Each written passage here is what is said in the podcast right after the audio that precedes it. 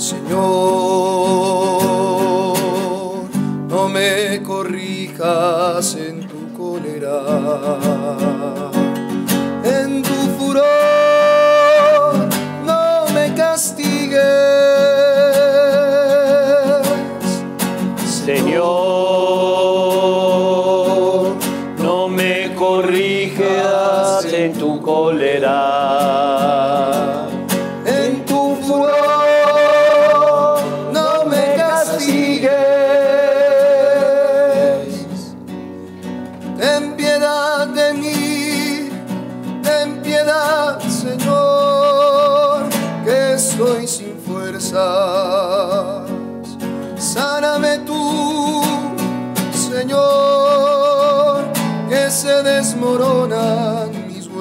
huesos.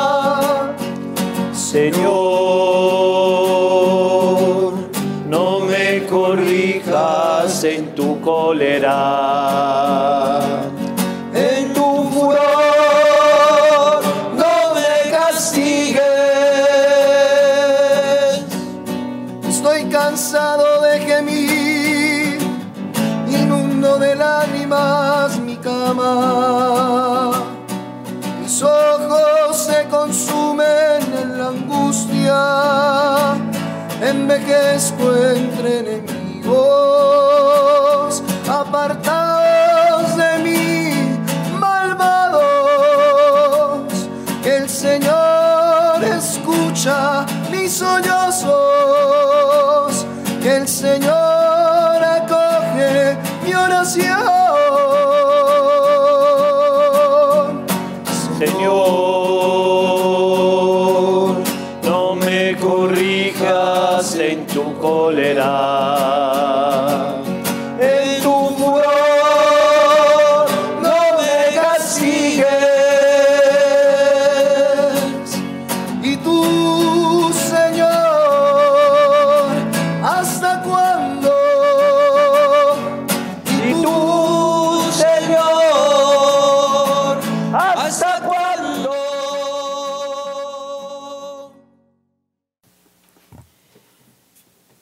Del libro de los Salmos. Yahvé, no me corrijas con tu cólera, no me castigues con tu furor. Piedad, Yahvé, que estoy baldado. Cura, Yahvé, mis huesos sin fuerza. Me encuentro del todo abatido. ¿Y tú, Yahvé, hasta cuándo? Vuélvete, Yahvé, restablece mi vida. Ponme a salvo por tu misericordia. Que después de morir nadie te recuerda. Y en el Seol, ¿quién te alabará? Estoy extenuado de gemir, baño mi lecho cada noche, inundo de lágrimas mi cama, mis ojos se consumen de rabia. La insolencia define a mis opresores. Apartaos de mí, malhechores, que Yahvé ha escuchado mi llanto, Yahvé ha escuchado mi súplica, Yahvé acepta mi oración. Queden corridos, confusos mis enemigos, retrocedan de inmediato, cubiertos de vergüenza. Palabra de Dios. Te alabamos, Señor. Pueden sentar.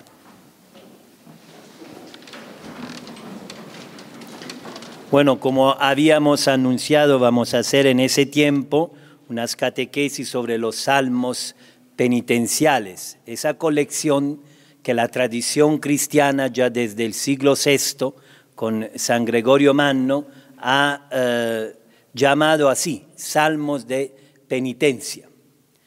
¿Por qué vamos a hacer eso? Porque, bueno, estamos en un tiempo de conversión, la cuaresma, y es bueno que nuestro, nuestro ser, nuestro espíritu, eh, tenga ese diálogo profundo con, con el Señor. Entonces esos salmos de penitencia, eh, el Señor nos lo da para, para este tiempo, porque como dice la Lumen Gentium, ese, ese mm, documento que los padres conciliares eh, han aprobado en, el, en la sesión del Concilio Vaticano II, dice que la Iglesia abrazando en su seno a los pecadores, es a la vez santa y siempre, siempre necesitada de purificación y busca sin cesar la conversión, la penitencia y la renovación. como la iglesia es santa, pero es pecadora, eh, abraza en su seno a los pecadores, eh, es importante que nosotros eh, podamos verdaderamente entrar en ese, en ese clima de penitencia. Entonces el Salmo 6, que es el que hemos cantado al inicio, el que hemos proclamado ahora, ese Salmo 6 es como una oración profunda de un enfermo, ante que todo, de una persona que se encuentra enferma.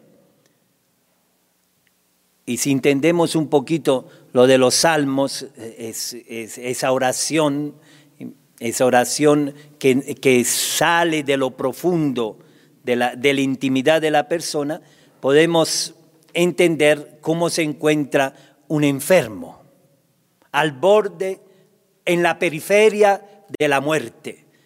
Está casi para entrar en el Sheol, donde los muertos, eh, según eh, la teología del momento en el cual fueron escritos esos, salmos, donde ya se pierde toda relación con Dios.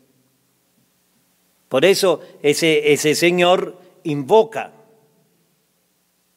dice, restablece mi vida, ponme a salvo, que después de morir nadie te recuerda. Y en el Sheol, ¿quién te alabará?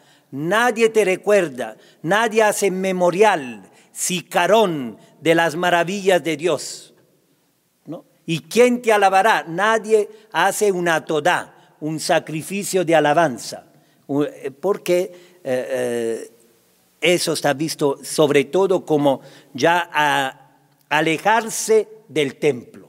Cuando se entra en el Sheol, se, se aleja uno del templo, del templo de Dios, donde podía hacer memoria, memorial y donde podía ofrecer un sacrificio de alabanza al Señor.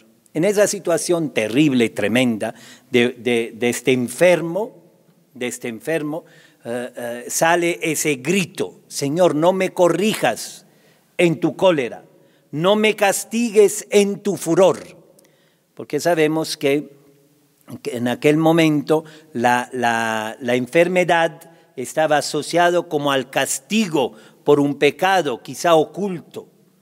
Nos acordamos todos eh, el libro de Job, como Job intenta darle la vuelta a ese concepto. Yo soy inocente, no he hecho nada, no he hecho nada.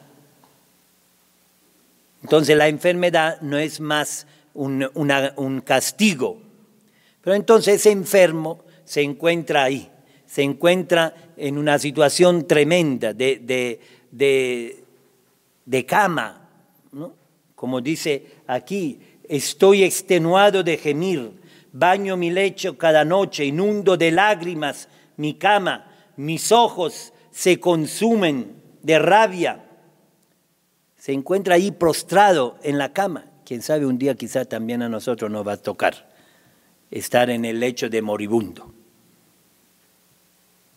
Y, entonces va, va a salir esa oración, esa oración, la misma que salió de la boca de Jesucristo, como dice eh, en el Evangelio de San Juan, ahora mi alma está turbada,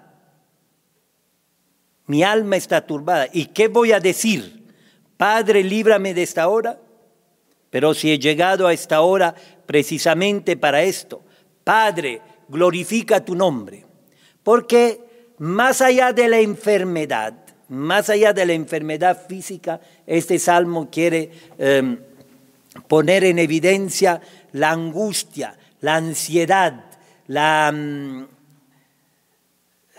¿cómo podemos decir? Eh, el grito, los gemidos de una persona, de un ser que anhela ser curado, que anhela ser restablecido, restablece mi vida le pide al Señor. Más allá de la enfermedad, quizá también nosotros hoy no tenemos ninguna enfermedad, pero quizá nuestro ser está clamando, estamos angustiados, estamos eh, llenos de preocupaciones, eh, porque el Sheol, la lejanía de Dios nos asusta, es como un sepulcro, más que un espacio, el Sheol es una dinámica interior, que la muerte es como un escalofrío que penetra nuestros huesos, el miedo a la muerte, el miedo a no ser, el miedo a desaparecer. El miedo, lo mismo Jesucristo está ahí con su alma turbada, ahí antes de entrar en la pasión, y más aún en el huerto del Getsemaní, dice, mi alma está triste, como la del salmista, mi alma está triste, hasta el punto de morir. Quedaos aquí y velad. Decía Cayó en tierra y suplicaba que a ser posible pasara de, a él, de él aquella hora. Decía, Abba, Padre, todo es posible para ti. Aparta de mí esta copa, pero no sea lo que yo quiero, sino lo que quieres tú. Entonces está esa lucha, ese, ese combate, ese combate de, de querer y poder entrar en la, en la voluntad de Dios. Entonces ese salmo nos representa, nos pone de manifiesto los sufrimientos físicos. Quizá muchos hoy están en una cama, pero también los sufrimientos íntimos, más profundos, que son causados en nosotros, son la consecuencia del pecado, porque el salario del pecado es la muerte.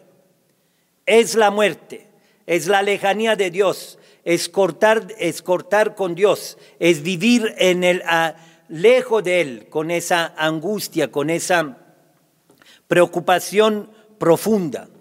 Por eso San Gregorio Magno pone ese salmo como primero, encabeza la, la lista de los siete salmos penitencial, el 6, el 31, el 37, el 50, el 101, el 129, el 142, esos siete salmos están encabezados por eso penitenciales, porque necesitamos reconocer nuestros pecados.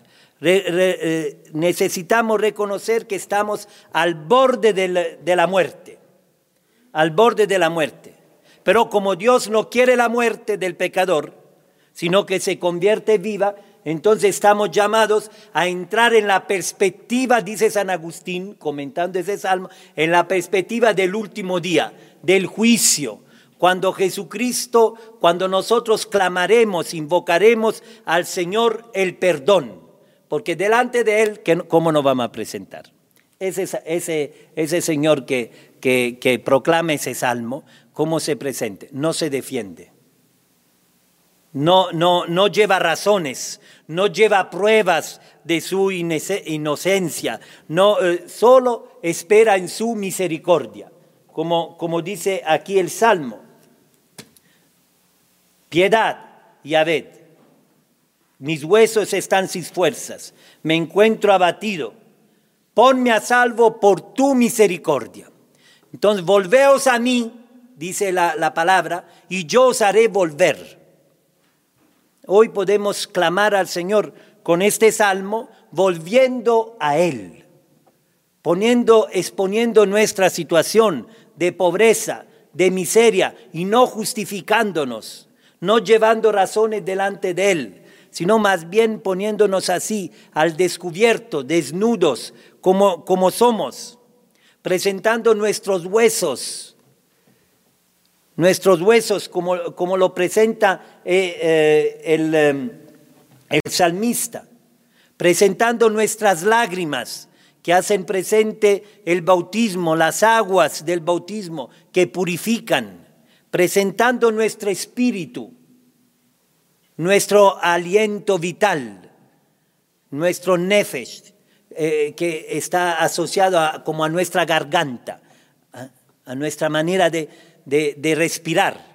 Eso, eso estamos llamados a presentar al Señor. ¿Qué te angustia? ¿Qué te angustia hoy? ¿Que no puedes amar? ¿Que no puedes perdonar? La situación de tus hijos, la situación eh, de tu manera de ser. ¿Qué nos angustia? Presentémosla al Señor. ¿Y por qué podemos presentarla a Él? Porque Él es misericordia. No no presentemos nuestra justificación, más bien presentamos, recordémosle al Señor que Él es un Dios fiel. Su fidelidad es eterna, su gesed, ¿no? La fidelidad a la alianza. Él ha hecho una alianza con nosotros. Por eso podemos clamarle a Él, recordémosle a Él, Señor, tu fidelidad es eterna como cantaremos y explicaremos los salmos aleluyáticos la Pascua, ¿no? Hay otro tipo de salmo, lo gran alel, ¿no? La fidelidad del Señor es eterna. Por eso podemos, podemos volver a Él, podemos, podemos decirle, Señor, recuerda que tu fidelidad es eterna, porque eterno es tu amor.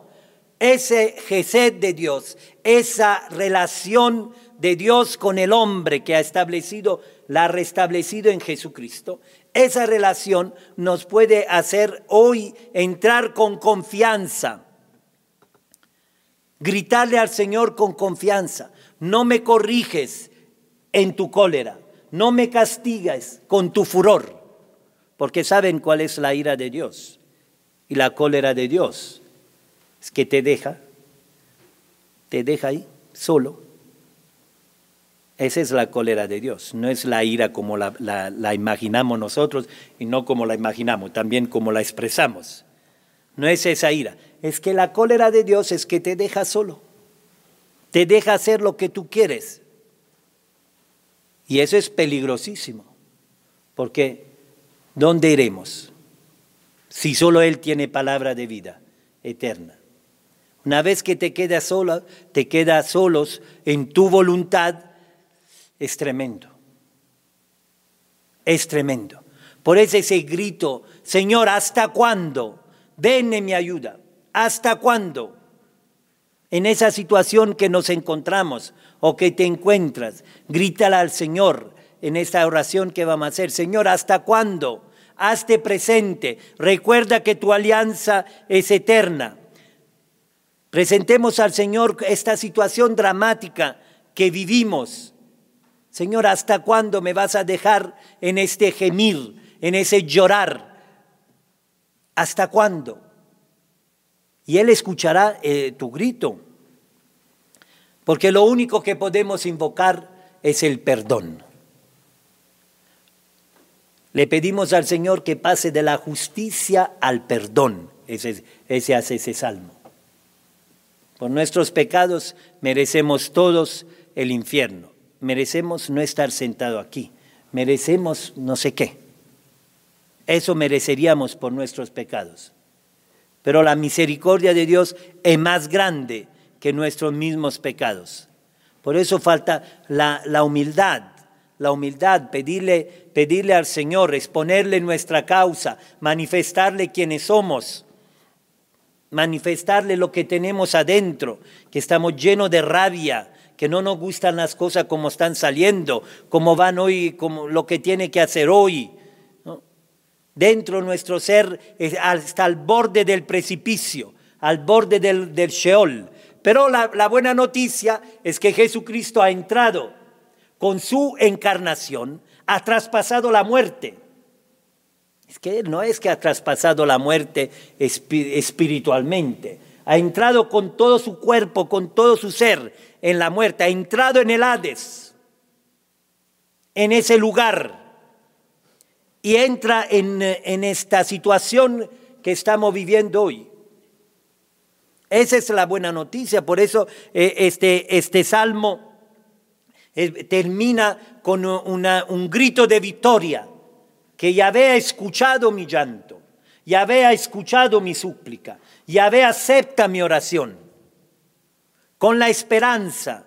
Ese salmo termina con la esperanza. Podemos estar abatidos, prostrados en el pecado, podemos estar esclavos, pero si grita al Señor, Él te escucha. Él nos escucha. Si le gritamos al Señor, si le presentamos nuestra situación, si, si realmente decimos, aquí estoy Señor, ayúdame. ¿Hasta cuándo? ¿Por qué tienen que decir mis enemigos, ¿dónde está tu Dios? Hemos cantado en el primer salmo, ¿no? De la sierva Nila. ¿Por qué tienen que decir tus enemigos? Y aquí habla de los enemigos. Impresionante. Queden corridos, confusos mis enemigos. Los enemigos que te atacan dentro de ti y te dicen, no hay esperanza, para ti no hay solución, tú seguirás en lo mismo, tú no vas a poder amar a tus hijos, tú no vas a poder entrar en la vocación que el Señor te, te ha puesto. Tú, los enemigos que constantemente nos hablan al oído y quieren desterrarnos, quieren tirarnos en el Sheol, lejos de Dios. Por eso aquí queden corridos, impresionante. Lejos de mí, dirá Jesucristo. Agentes de iniquidad, fuera de aquí. Lo que te presentan siempre a Dios como aquel que te ha abandonado, como aquel que te ha dejado en la desolación, en el sepulcro. Eso hace la oración. Señor, escucha nuestros gritos. Escucha, ha escuchado mi llanto, ha escuchado mi súplica. Quedan corridos, retrocedan de inmediato, retrocedan, ¿no? Los que odian a Sion, retrocedan los que odian la comunión con Dios, lo que te quieren separar de esa comunión, lo que te ponen, te meten contra Dios, retrocedan, porque al, enemigo hay que sacarlo. Retro, Satanás. Va de retro. Eso. Retrocedan, cubiertos de vergüenza, porque el Señor tiene poder sobre la muerte, por eso Él ha entrado en la muerte. Él entrando en la muerte ha resucitado y nosotros somos primicia de esa resurrección. No vas a quedar confundido si tú le gritas al Señor, si te levantas del sueño pero como el demonio no quiere que escuchemos, nos tapa los oídos, nos tapa los ojos, nos mete el cansancio en la oración, eh, te pone un aburrimiento total, porque no quiere escuchar la palabra y el poder de Dios que dice, retro, vete de aquí, quede confundido, quede corridos, ahí a la izquierda. Vamos, vamos a, rezar, vamos a rezar para que verdaderamente podamos podamos eh, salir con Cristo victorioso, con la esperanza. Y dice San, León Man, eh, San Gregorio Manno, lo escribí para citarlo textualmente, dice, hablando de, un salmo que vamos a decir más adelante, pero que es paralelo de eso, dice, el alba de la esperanza es el día iluminado. Hoy empezamos un día.